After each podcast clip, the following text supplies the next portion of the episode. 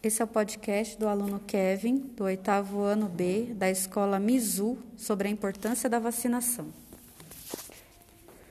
Quando surgiu a Covid-19, ninguém imaginou que ia abalar o mundo todo.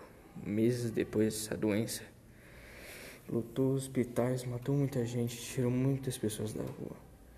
Com a chegada do coronavírus, os hospitais lotaram rapidamente e muito desorganizadamente. E com esse lotamento repentino, faltou profissionais da saúde. E também com a chegada da Covid-19, também chegou muitas mortes, pois as pessoas não respeitaram o isolamento social.